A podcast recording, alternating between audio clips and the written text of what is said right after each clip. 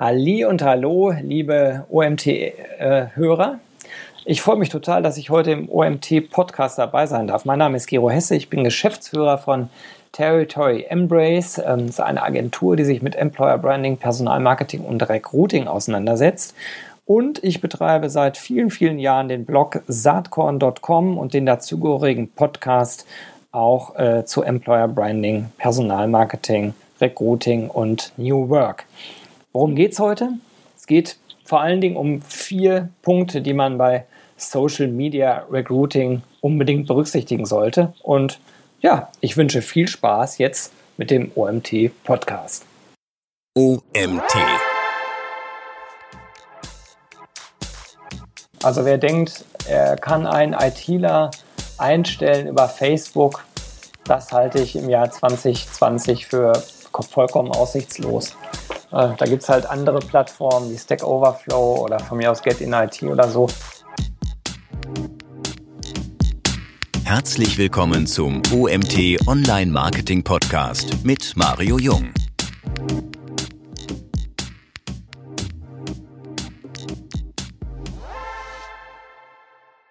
Hallo Gero, warum sollte ein Unternehmen sich zwingend mit Social Media Recruiting auseinandersetzen?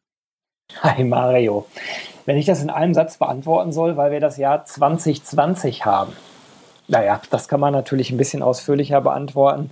Und es hängt sicherlich auch von den Zielgruppen äh, ab, die man rekruten möchte, beziehungsweise bei denen man als Arbeitgeber überhaupt aufscheinen möchte. Aber es gibt ja verschiedene Studien, zum Beispiel denke ich an die aktuelle Schülerstudie von Ausbildung.de, wo ziemlich klar heraus, äh, äh, hervorgeht, wenn man an jüngere Zielgruppen ran will, dann führt da kein Weg dran vorbei. Äh, und ich würde das sogar noch erweitern aus der eigenen Erfahrungs- äh, und Erlebniswelt im Recruiting. Ähm, das ist nicht nur bei den, bei den Schülerinnen und Schülern so. Das ist inzwischen äh, sicherlich so, wenn man unter Social Media Recruiting ähm, auch Kanäle wie beispielsweise Facebook mit einbezieht, dass auch ältere Generationen über diese Kanäle natürlich vornehmlich heutzutage ähm, sich informieren. Hm. Was genau verstehst du unter Social Media Recruiting? Naja, also da, da können wir jetzt wirklich lange drüber sprechen. Es gibt äh, ein Praxishandbuch Social Media Recruiting, äh, wo ich auch einer der Co-Autoren bin. Das hat inzwischen weit über 400 Seiten in der neuesten Auflage.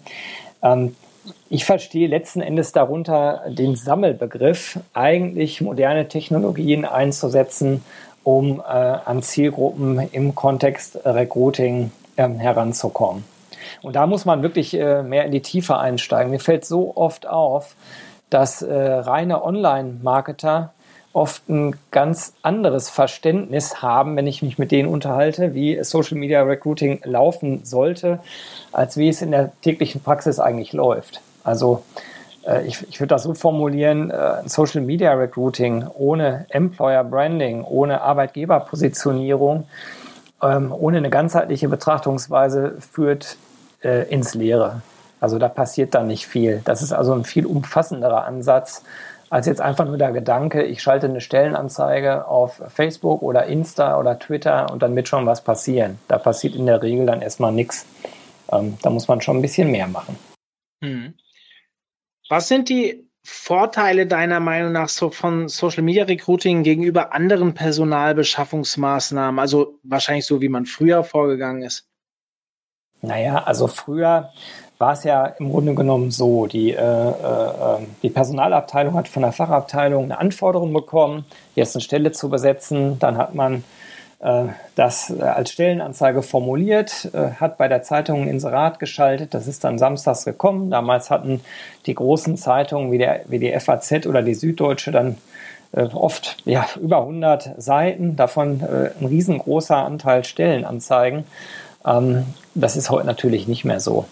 Ähm, Im Laufe der Zeit ist ja äh, in dieser ganzen Evolution eine ganze Menge passiert. Äh, ursprünglich, ich sage jetzt mal so 1995, gab es halt nur die Zeitung als Kanal, um an neue Leute ranzukommen. Dann sind so um 2000 herum ein bisschen eher die ersten Karriere-Websites entstanden. Dann kamen die Business-Netzwerke, ähm, äh, Vorläufer von Xing damals, äh, dann natürlich irgendwann LinkedIn Und diese ganze Social Media Revolution, die ist dann eigentlich so 2007, 2008 gestartet mit, mit Facebook und all dem, was danach gekommen ist. Die aktuellste Plattform, die in aller Munde ist, ist ja TikTok. Aber da gab es äh, halt eine ganze Menge mit Twitter, Facebook, Instagram, YouTube, ähm, äh, ein bisschen äh, irgendwann jetzt zu TikTok. Und ähm, das Interessante daran ist, dass eigentlich nichts komplett verschwunden ist. Die Welt ist nur komplexer, umfassender geworden und viel individueller. Und deswegen hängt es ganz, ganz stark davon ab, was für eine Zielgruppe man eigentlich erreichen will als Arbeitgeber, äh, über welchen Kanal man geht. Und da spielt halt heutzutage zwangsläufig ähm, Social Media halt auch eine riesengroße Rolle im Kommunikationsmix. Es ist aber nicht das Einzige. Und ich glaube, es ist in den meisten Fällen auch nicht das alleinig Erfolgversprechende. Ja.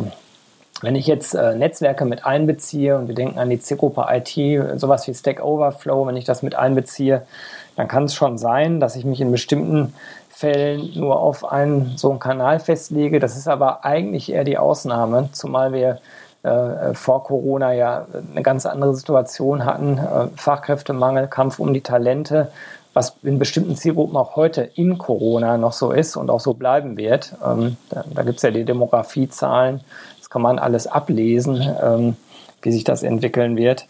Aber letzten Endes äh, ist es halt nicht empfehlenswert, sich auf einen Kanal festzulegen. Und was mir halt so wichtig ist in dem Kontext, dass man eben nicht von hinten nach vorne anfängt, die Geschichte zu erzählen. Das passiert nämlich gerade so ein bisschen hier, sondern man muss eigentlich, eigentlich ein bisschen anders vorgehen. Man muss sich als Arbeitgeber erstmal überlegen, wofür man überhaupt steht, äh, welche Zielgruppen man braucht, welche Zielgruppen man mittel- und langfristig braucht und dann sollte man sich überlegen, wie die eigene Positionierung eigentlich ist. Also wofür stehe ich als Arbeitgeber überhaupt und warum sollte ich in meinem Unternehmen äh, arbeiten und nicht, nicht vielleicht irgendwo anders.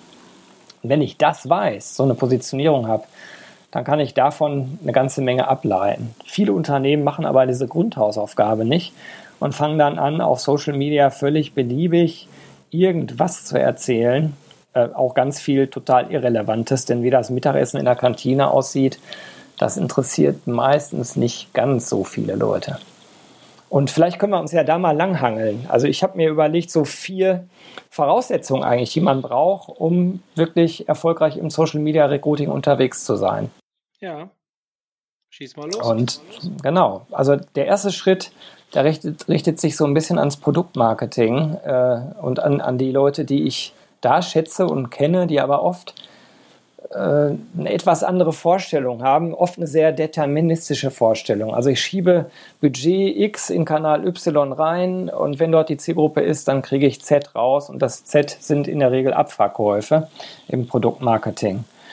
Was dabei vergessen wird, ist, dass schon ein Unterschied zwischen Produktmarketing und Personalmarketing besteht. Denn ähm, wenn ich jemanden davon überzeugen will, irgendwo anzufangen äh, und dort zu arbeiten, dann ist das eine etwas grundlegendere Entscheidung als die Entscheidung darüber, ob ich mir äh, eine Levi's Jeans äh, äh kaufe oder eine Boss Jeans.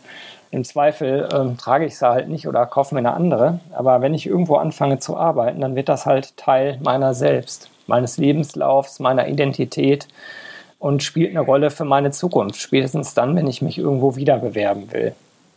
Ist wahrscheinlich somit die grundlegendste Entscheidung im Leben, außer ganz große andere Entscheidungen wie Partnerwahl oder Hauskauf oder so. Und äh, von daher glaube ich, ähm, dass man bei dem ganzen Thema ähm, grundlegender ran muss. Und das bringt mich zum zweiten Punkt. Also das erste ist, es gibt halt Unterschiede zwischen Produkt- und Personalmarketing, die man berücksichtigen muss. Läuft auch vieles ähnlich, aber in dem Fall ist es eben unterschiedlich. Im Produktmarketing wird oft eine eine Welt kreiert, wo der Käufer oft ahnt, dass das mit der Wahrheit nicht so ganz viel zu tun hat. Ist aber nicht schlimm, weil dieses Image, was dieses Produkt vermittelt, mir halt irgendwie gefällt. Und das haut bei deinem Arbeitgebermarketing eben nicht hin, weil wenn mir das dann nicht gefällt, dann halte ich es da nicht aus. Ich muss so viel Zeit da verbringen, dass ich mir besser was aussuche, was mir wirklich gefällt und was zu mir passt. So, da könnte man jetzt ganz lange drüber reden, aber ich will es einfach dabei belassen. Der zweite Punkt ist dieses Strategische, also dass ich wirklich dann aus einer Arbeitgeberperspektive klar habe, was sind denn die, die drei zentralen, vier zentralen Wertetreiber, für die ich als Arbeitgeber stehe. Da will ich dir auch mal ein Beispiel geben. Ähm, stellen wir uns mal ein Unternehmen vor, was sehr, sehr unternehmerisch geprägt ist, äh, wo vielleicht Leute ähm, sehr proaktiv sein müssen, um Erfolg zu haben, wo die Risiken eingehen müssen, wo die unternehmerisch sein müssen, ähm, Dinge selbst in die Hand nehmen und umsetzen.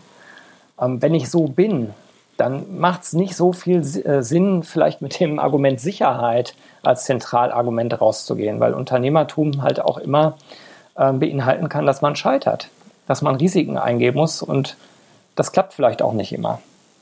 Da ist Sicherheit dann vielleicht nicht die richtige Positionierungsverankerung oder das, der richtige Hebel, um Bewerber anzusprechen. Genauso wie es für eine Behörde wahrscheinlich sehr schwierig ist, mit dem Punkt Unternehmertum wiederum zu, zu agieren. Das heißt, man muss sich schon genau überlegen, wofür man steht, auch unternehmenskulturell, um dann die richtig passenden Bewerbungen zu bekommen. Und diese strategische Grundlagenarbeit, die nennen wir neudeutsch Employer Branding, die wird halt oft mit Personalmarketing verwechselt, da komme ich gleich noch drauf zu sprechen. Ähm, diese strategische Grundlagenarbeit, die fehlt oft. Und wenn ich die nicht habe, dann ist es sehr schwierig, äh, später im Storytelling, im Personalmarketing, auf den Social-Media-Kanälen, also wirklich das Richtige zu erzählen. Kann man sich ja denken. Ne? Wenn die Behörde jetzt äh, rausgeht mit irgendwelchen unternehmerischen Versprechungen, das wird verpuffen. Oder zumindest werden sie nicht die Leute ansprechen, die sie eigentlich brauchen versus das Unternehmen, was halt sehr unternehmerisch aufgestellt ist, mit dem Sicherheitsargument wahrscheinlich auch nicht punkten kann und auch nicht die richtigen Leute anspricht. Und wenn ich dann darüber nachdenke, wie müssen eigentlich Werbemittel beschaffen sein? Was erzähle ich da eigentlich auf den verschiedenen Social-Media-Plattformen? Ne? Mit Bildsprache, mit Texten, mit Videos. Da macht es natürlich sehr viel Sinn, wenn ich dieses Werteverständnis erarbeitet habe, diese Arbeitgeberpositionierung, dann entsprechende Werbemittel zu erarbeiten, die auch genau darauf einzahlen. Dass also wirklich roter Faden in der Kommunikation entsteht. Das wäre so der zweite Punkt, der mir wichtig ist. Und der dritte Punkt ist dann äh, das ganze Thema äh, Zielgruppenkenntnis. Da lachen sich jetzt die ganzen Produktmarketeers wahrscheinlich kaputt, weil das ist ja das äh, kleine Einmal-Eins gewissermaßen. Aber ihr könnt euch gar nicht vorstellen, in wie vielen Personalabteilungen es eben kein tiefgehendes Zielgruppenverständnis gibt.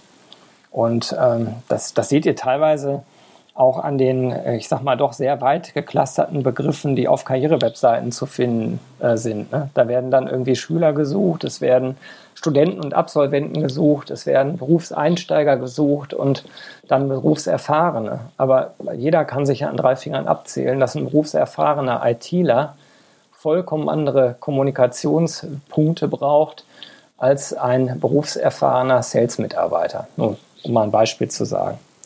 Und diese Zielgruppenkenntnis in heutigen Zeiten, wo alles äh, über verschiedene Datenbanken, Plattformen und so weiter ja, einsehbar ist, und das ist im Produktmarketing ja lange eine Selbstverständlichkeit. Das wird im Personalkontext äh, noch viel zu wenig eingesetzt und ähm, ist aber eine absolute Grundlage, um auch da wieder in den Kanälen die Kommunikation natürlich so zuschneiden zu können, dass sie auch bei den Leuten landet, äh, die Zielgruppe sind. Und ähm, das vierte Thema, was ich so wichtig finde, ist äh, Kommunikation auf Augenhöhe und ähm, diese sogenannte Candidate Journey im Kopf zu haben. Also wirklich sich zu überlegen, wie läuft denn wohl eigentlich so ein Entscheidungsprozess ab? Und der ist ja nicht so, dass ein ITler irgendwo einen coolen Post auf Facebook, Klammer auf, da schon gar nicht, Klammer zu, sieht und dann sagt, juhu, da bewerbe ich mich jetzt. Sondern im Grunde genommen ist das ja eine längere Reise mit verschiedenen Touchpoints. Und wir ähm, in unserer Agentur reden eigentlich mal von so vier Phasen. Das erste wäre die Phase Erfühlen und Erleben. Da gehören so Fragestellungen dazu, welcher Arbeitgeber kommt für mich in Frage? Ähm, oder wie ticken die eigentlich?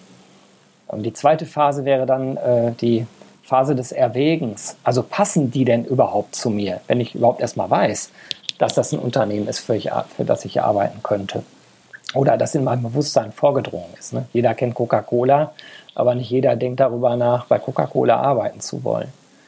Und die dritte Phase wäre dann das Erfahren, also wo man dann wirklich konkret ähm, überprüft, ich habe bestimmte Fragen, an wen kann ich mich wenden, äh, wie sind die Antworten, sind die wirklich so, wie sie behaupten? Das nochmal äh, ein Rückschluss auf das, was ich eben gesagt habe. Ähm, Unterschied Produkt- und Personalmarketing. Dieses ganze Thema Authentizität, das spielt einfach eine fundamental wichtige Rolle im Personalmarketing. Die Glaubwürdigkeit, dass da nicht irgendwelche Werbeversprechen abgegeben werden, die sich dann, äh, wenn man einmal auf Kununu guckt oder im, im eigenen LinkedIn-Netzwerk mal nachhakt, sich eigentlich als ja, fast schon Lügen rausstellen. Das, das konterkariert natürlich das Ganze.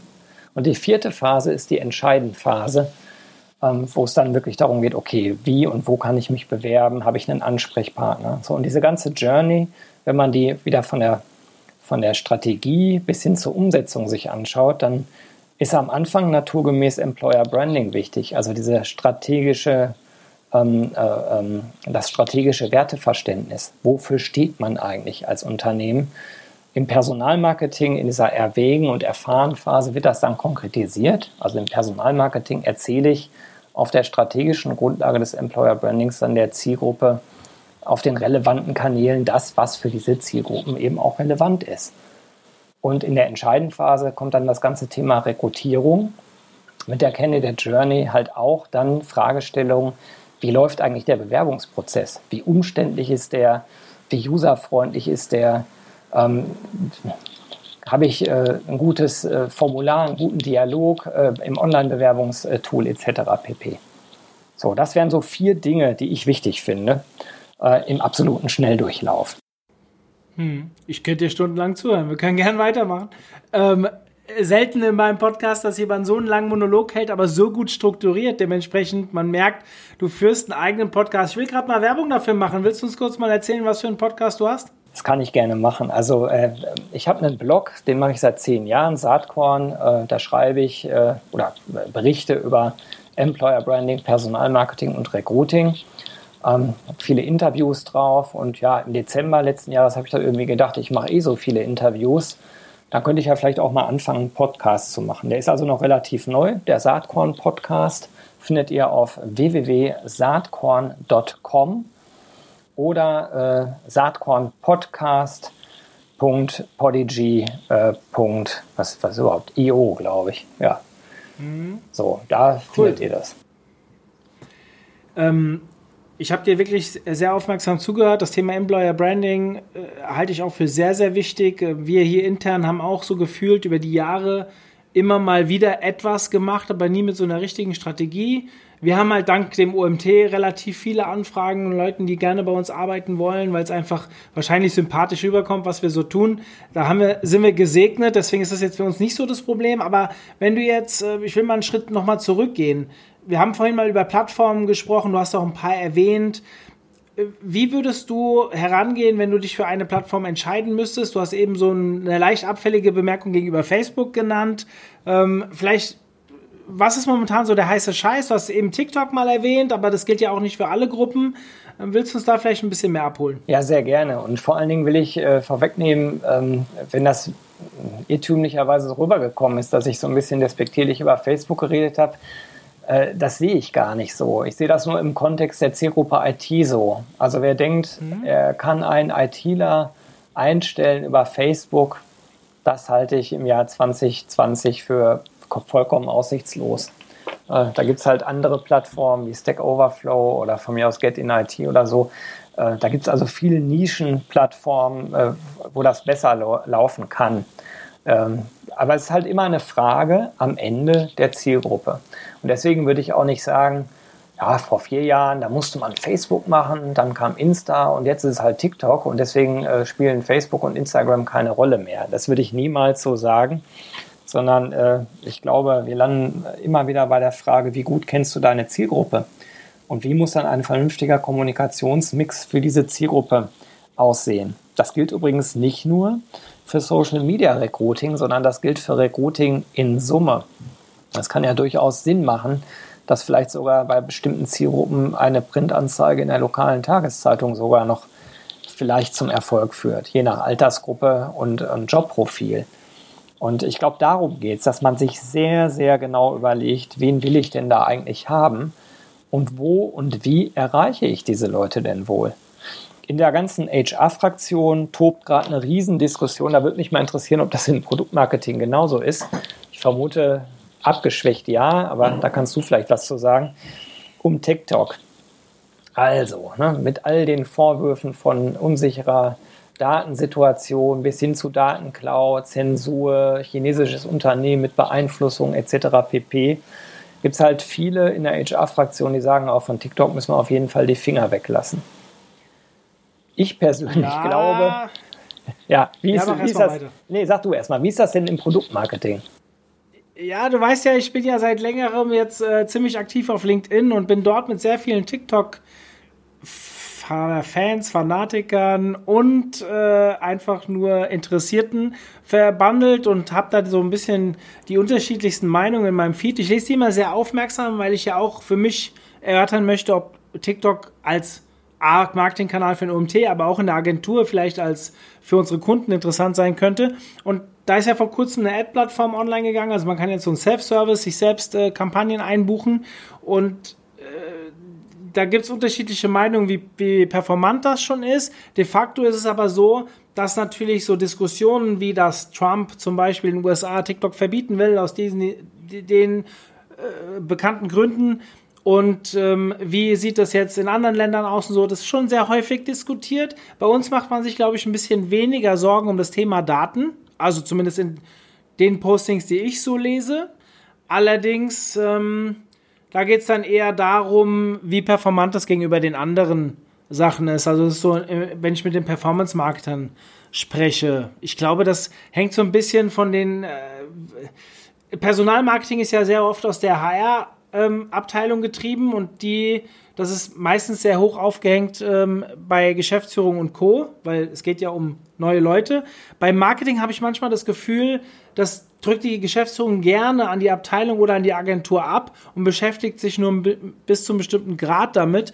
Und da wird das ein bisschen weniger hinterfragt. Da war das Thema, ähm, ich wollte gerade Pearl Harbor sagen, äh, Safe Harbor, also sprich mit Daten im Ausland, also äh, nicht in der EU und sowas, deutlich intensiver diskutiert als jetzt mit TikTok. Zumindest kam es bei mir so an. Ja, worauf ich hinaus wollte, ist, äh, ich sag mal, eine Fachdiskussion, wie, wie performant ist das? Das ist das eine. Eine Fachdiskussion kann und soll und muss man immer führen.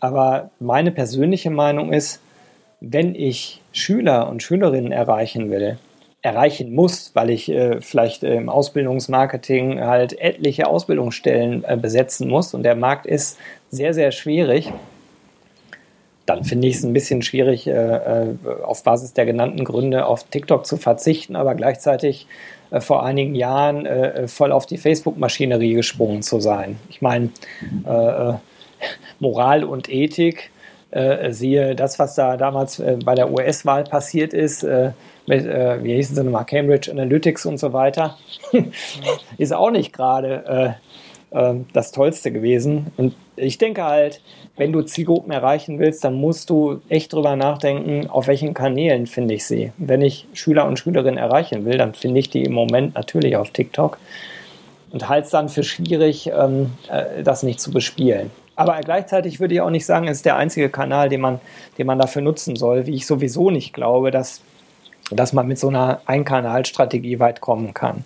Dafür ist einfach. Ich glaube, ich glaube gerade in dem Bereich, wenn man über diese Jugendlichen spricht, also 16 bis 18, die vielleicht nach einem Realschulabschluss etwas suchen, da macht ja tatsächlich auch oder macht es auch Sinn, sich Gedanken zu machen, wo die Eltern vielleicht solche Anzeigen sehen könnten, weil die ja teilweise noch großen Einfluss auf diese Kinder haben, die eh unend also wer nach der Realschule geht, hat gefühlt zu 90 Prozent keine Ahnung, was er machen soll und wird dann quasi von seinen Eltern in eine Richtung getrieben und ich glaube, dass das halt auch Sinn macht. Absolut, also das sind dann die sogenannten Sekundärzielgruppen. Ne? Lehrer gehören übrigens auch mit dazu. Ähm, die, sind, die spielen auch eine große Rolle. Ne? In dieser Abstufung sind Eltern ganz vorne, gibt es auch verschiedene Studien zu und danach kommen direkt die Lehrer, die auch massiv Einfluss auf die Kinder ausüben können. Was dann was ich dann immer empfehlen würde, ist halt auch Ausbildungsplattformen wie äh, beispielsweise Ausbildung.de oder Azubio oder so zu nutzen, weil die ja im Grunde genommen das ganze Ausbildungsangebot bündeln und du kannst auf einer Plattform halt äh, von allen möglichen Arbeitgebern äh, Unternehmensprofile, Beschreibungen, Jobprofile, aber auch Stellenanzeigen finden. die spielen in diesem Segment halt auch eine sehr große Rolle. Also eine Einkanalstrategie, äh, die, glaube ich, funktioniert im Recruiting, also höchst, höchst, höchst selten, wenn überhaupt. Ich glaube, man muss immer mit äh, mehreren äh, Kanälen unterwegs sein.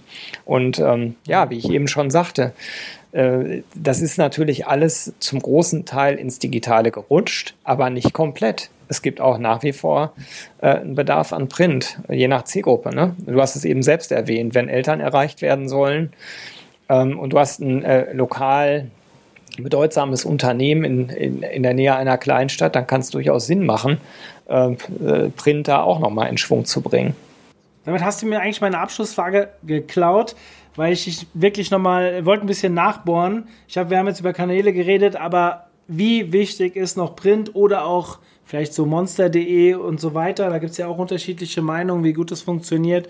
Ähm, was sagst du denn zu den großen Plattformen, so Stepstone, Monster, wen habe ich vergessen? Ich bin nicht so ganz im Thema drin. Ich habe mal bei Monster gearbeitet, ja, aber das ist schon lange es, her. Es, es, gibt, es gibt ja in Summe unglaubliche, eine Vielfalt von Jobboards. Also in Deutschland allein, glaube ich, sind es über 300. Das kann man sich ja gar nicht vorstellen, aber es ist so. Das ist halt ein wichtiger ähm, Markt, ja? Es ist ein wichtiger Markt. Stepstone ist mit Riesenschritten dem Restmarkt eigentlich davongeeilt. Ich glaube aber, dass Stepstone auch keine einfachen Zeiten erlebt. Ne, das ist so ein bisschen, wenn man es überspitzt ausdrückt, ich sehe es nicht ganz so äh, überspitzt, das habe ich ja eben auch schon äh, kundgetan, aber dann hatten wir einen riesen, eine Riesenbewegung von Print zu digital. Und das waren dann in erster Linie Stepstones und Monsters dieser Welt. Monster hat sehr schwierige Zeiten im Moment. Und äh, die nächste Revolution, die, die eigentlich gerade schon läuft, das ist auch hier ähm, ähnlich wie im Produktmarketing vor ein paar Jahren, eigentlich äh, schwappt das Richtung performance-orientiertes Recruiting. Also so ich zahle, für, ne? ja genau, Indeed äh, oder HeyJobs, äh, das sind so Kanäle, äh, die sicherlich äh, zukunftsorientiert sind. Die Herausforderung damit ist, äh, ich sag mal, dass traditionelle Verständnis und Bewusstsein doch vieler Entscheider im HR-Kontext, wie du eben richtig gesagt hast, für ähm, Employer Branding und Personalmarketing sind in der Regel die Personalverantwortlichen, äh, Personalleiterinnen und Leiter oder Vorständinnen und Vorstände verantwortlich am Ende des Tages. Und das ist natürlich ein bisschen schwierig, denen zu erklären, du schaltest eine Anzeige die ich dir aber gar nicht zeigen kann, weil du ja nicht Zielgruppe bist. Die wird ja nur dort ausgespielt, äh, wo jemand sucht oder wo jemand entsprechend, ähm, äh, entsprechend Zielgruppe ist. Und das ist in der Tat noch ein riesen, riesen Erklärungsthema in der HR-Fraktion. Ähm, in den Großkonzernen, die eigene Stabsabteilung fürs Thema Recruiting haben, da ist das natürlich alles verstanden, aber äh, da spielt nicht die Musik. Die Musik spielt in der breiten Masse im Mittelstand. Und da habe ich das Gefühl, dass da unglaublicher Nachholbedarf ist äh, an diesen Themenfeldern. Und ähm, das ist auch wiederum interessant, weil die ja alle im Produktmarketing auch schon performanceorientiert unterwegs sind. Das ist für die ja auf der Ebene nicht neu, nur das ist dann die Marketingabteilung und nicht die Personalabteilung. Und im Personal gelten dann wieder ein paar andere Gesetze, das habe ich ja eingangs gesagt. Also ähm, fehlt es eigentlich an Übersetzern, die äh, sozusagen diese ganze performanceorientierte Thematik auf HR erzählen. Und das ist übrigens was, was, was ich mit meinem Team bei Territory Embrace, was wir hauptamtlich machen, weil wir, weil wir glauben, dass dort halt die Reise hingeht. Da kümmern wir uns gerade sehr intensiv drum. Ja, ich finde das mega spannend deswegen, weil zumindest aus meiner Erfahrung bei unseren Kunden, wenn ich vergleiche, wie viel Marketingbudget teilweise da ist und wie viel HR-Budget da ist, da ist Marketing oft sehr weit hinten dran.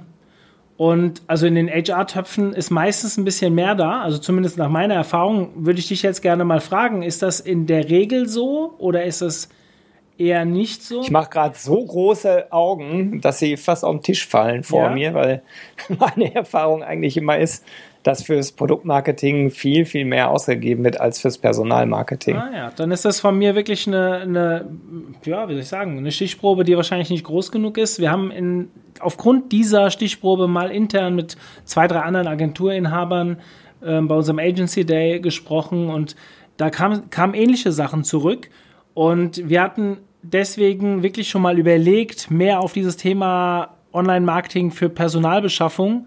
Jetzt, ich will es noch nicht äh, Social Media Recruiting nennen, aber äh, mal mehr uns rein zu spezialisieren, weil man da vielleicht an größere Töpfe rankommt.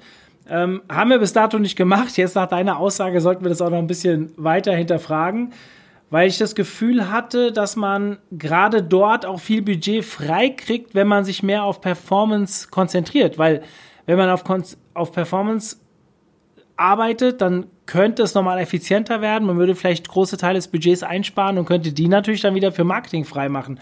Aber wenn ich da äh, ähm, das wäre jetzt so eine Überlegung gewesen. Wenn das natürlich ein Trugschluss ist, dass die Töpfe da nicht unbedingt größer sind, heißt nicht, dass man nicht auch auf Performance gehen sollte, weil man kann immer kosteneffizienter arbeiten oder mehr Geld, mehr rausholen für sein Geld. Aber äh, das muss ich dann nochmal hinterfragen. Ja, das ist in der Tat, also äh, das, was du sagst, ist ja logisch. Also das denke ich ganz genauso wie du. Nur meine Erfahrung oder die unseres Teams, übrigens auch nicht nur von uns, auch wenn ich mit äh, großen Playern in dem Bereich Performance Recruiting rede, das ist äh, ein langer, langer Weg, den wir uns alle kürzer vorgestellt hätten. also das, äh, das äh, dem breiten HR-Feld äh, schmackhaft zu machen, obwohl es effizienter ist, obwohl man im Zweifel äh, vielleicht sogar weniger Geld in, investiert, ähm, hängen die doch sehr an der alten Welt. Und ich bewege mich in diesem ganzen Kontext ja schon seit 20 Jahren. Und allein auch der, der Switch von Print zu digital hat auch echt lang gedauert. Und wir haben Diskussionen gehabt, ähm, beispielsweise, ähm, ja, ne, die Stellenanzeige wird doch nicht irgendwann nur noch digital sein. Das ist ungefähr 20 Jahre her. Ist passiert. Hat ein bisschen gedauert, ist passiert. Dann gab es die nächste Diskussion, nee, Bewerbungen, die, äh, die müssen bei mir per Print ankommen ähm, das, das, das geht nicht digital. Ich muss ja sehen, was für ein Papier verwendet der Bewerber, ähm, wie ist die Mappe gestaltet, etc. Die Haptik ist so wichtig. Das waren ernsthaft Diskussionen, die wir vor zehn Jahren noch geführt haben. Äh, Im Moment wird im Mittelstand eifrig diskutiert, ob man denn ein Bewerbermanagementsystem braucht, also zu, zum elektronischen Handeln von Bewerbungen, was in den Großkonzernen äh, schon vor weiß ich nicht, zwölf Jahren äh, Standard war. Und so ziehen sich halt viele Dinge nach. Äh, das wird zwar schneller, also die holen schneller auf im Mittelstand, aber der Nachholbedarf ist trotzdem absolut gigantisch. Mhm. Kennst du den Clemens Sibitzky? Musst du dir mal anschauen. Der hält tolle Keynotes. Ich habe den vor zwei Jahren, glaube ich, beim Karl Kratz gesehen. Er erzählt so ein bisschen, wie so die digitale Entwicklung ist. Das ist so seine Hauptkeynote. Und der erzählt, dass immer 15 Jahre dauert für gravierende Veränderungen. Irgendwann in den 60er und 50er Jahren, als das erste Telefon in die Unternehmen reinkam, kam dann die große Frage, ey, wer soll sich denn darum kümmern? Also wer hat denn Zeit für ein Telefon? Und mittlerweile haben wir alle Telefone und jetzt vor 15 Jahren plus minus kam dann die Frage Social Media. Wer soll, ist doch alles nur Zeitfresserei. Wer soll sich um diesen Facebook-Account kümmern?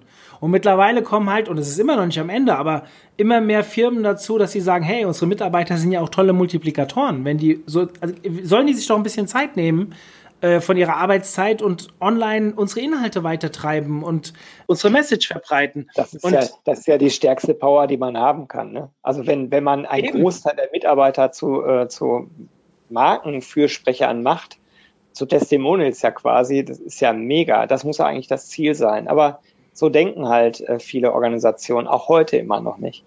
Ja, da könnt ihr euch mal an die Zuhörer gerichtet die Folge mit der Inken Kuhlmann bei uns anhören von HubSpot. Da haben wir genau über dieses Thema, über die HubSpotter Kampagne gesprochen, wie die internen Mitarbeiter dazu bringen, beziehungsweise ausgewählt haben, die Marken, die Messages von HubSpot weiterzutreiben. Ist ungefähr gefühlt drei Monate her. Die Folge ist wirklich eine spannende Folge. Ähm, ist ein Thema, mit dem man sich natürlich auch viel auseinandersetzen kann. Ich, ich muss da noch was erzählen aus der, aus der Keynote von Clemens. Da hat er erzählt, als damals die Autos auf die Straßen kamen, da wurden ähm, in England hat eine Stadt so Probleme mit Autos gehabt, dass sie verpflichtend gesagt haben, ein Auto muss immer noch Pferde davor spannen, auch wenn es mit Motor fährt. Und das ist genau diese Entwicklung, die aber auch zeigt, es dauert immer 10, 15, 20 Jahre, bis wir uns an neue Sachen gewöhnen. Und so ist es wahrscheinlich jetzt auch hier in dem Thema Personal. Ich meine, ich war mal bei Monster 2003 oder so als Student. Da habe ich noch Zeitungsanzeigen ausgeschnitten, teilweise für die, für die äh, Telesales und so. Und ähm, wenn man dann überlegt, ich habe das über Jahre verfolgt, wie die sich entwickelt haben und die haben halt an einem bestimmten Punkt einfach ein bisschen den Anschluss verpasst und deswegen sind sie auch mächtig abgestürzt. Damals waren sie mit die größten im deutschen Markt und vor allem im amerikanischen Markt.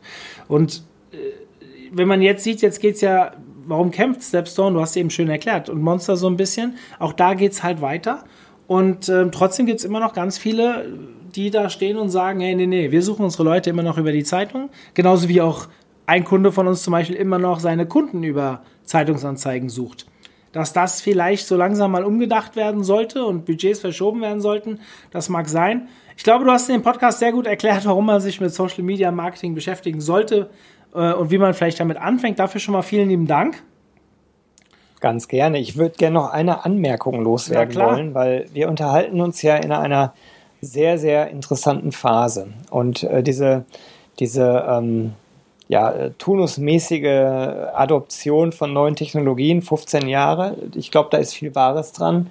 Ich bin sehr gespannt, was äh, die Corona-Situation jetzt mit der ganzen Digitalisierung macht. Ich persönlich glaube, dass, äh, dass wir einen regelrechten Digitalisierungsschub bekommen.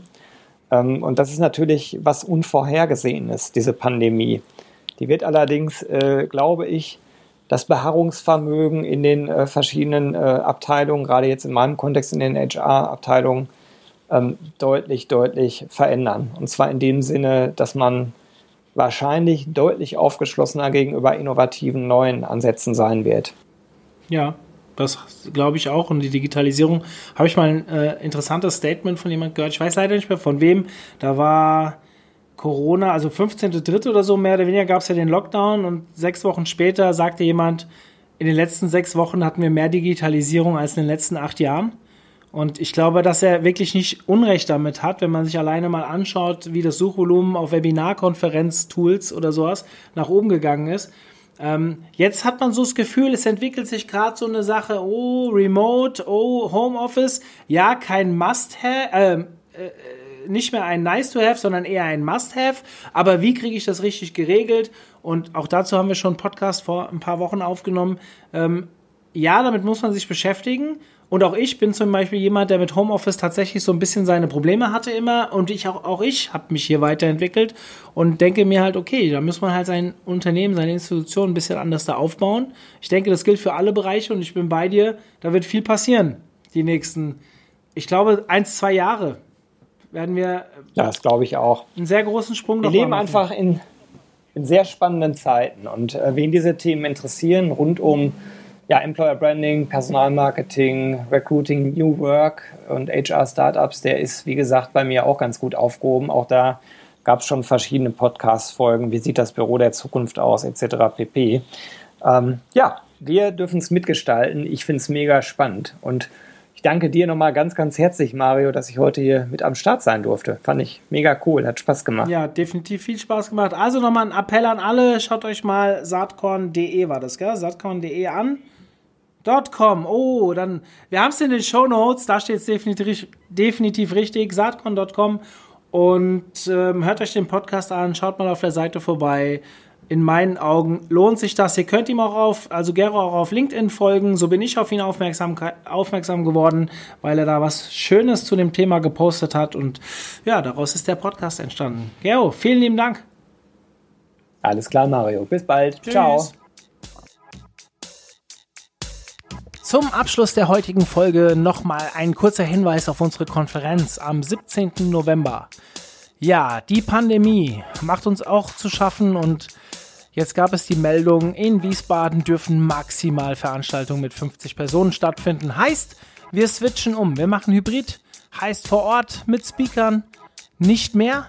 Da alle Teilnehmer sind online angebunden. Wir haben uns was richtig Geiles überlegt. Das wird eine coole Plattform genutzt, eine geile Software, wo ihr sehr gut networken könnt. Wahrscheinlich auch so noch nicht gesehen habt. Ich würde mich sehr freuen, wenn ihr dabei seid und ein Online-Ticket kauft.